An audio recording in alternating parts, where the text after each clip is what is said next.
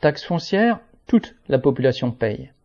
Les montants des impôts fonciers envoyés aux contribuables à partir de cette fin août seront en hausse de 9 à 10% en moyenne d'après l'Union nationale de la propriété immobilière UNPI.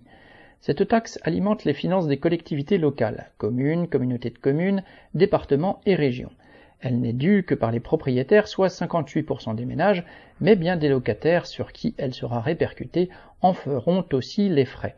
Calculée sur la base des valeurs locatives cadastrales qui sont indexées sur l'inflation, elle augmente donc au minimum, quelle que soit la commune ou la surface du logement, de 7,1%. Mais il y a des différences considérables suivant les communes car chacune peut décider d'une augmentation supplémentaire. En 2023, une ville sur cinq a décidé d'une telle augmentation. Grenoble avec plus 25%, Cergy-Pontoise plus 26%, tandis que Paris culmine à plus 52%.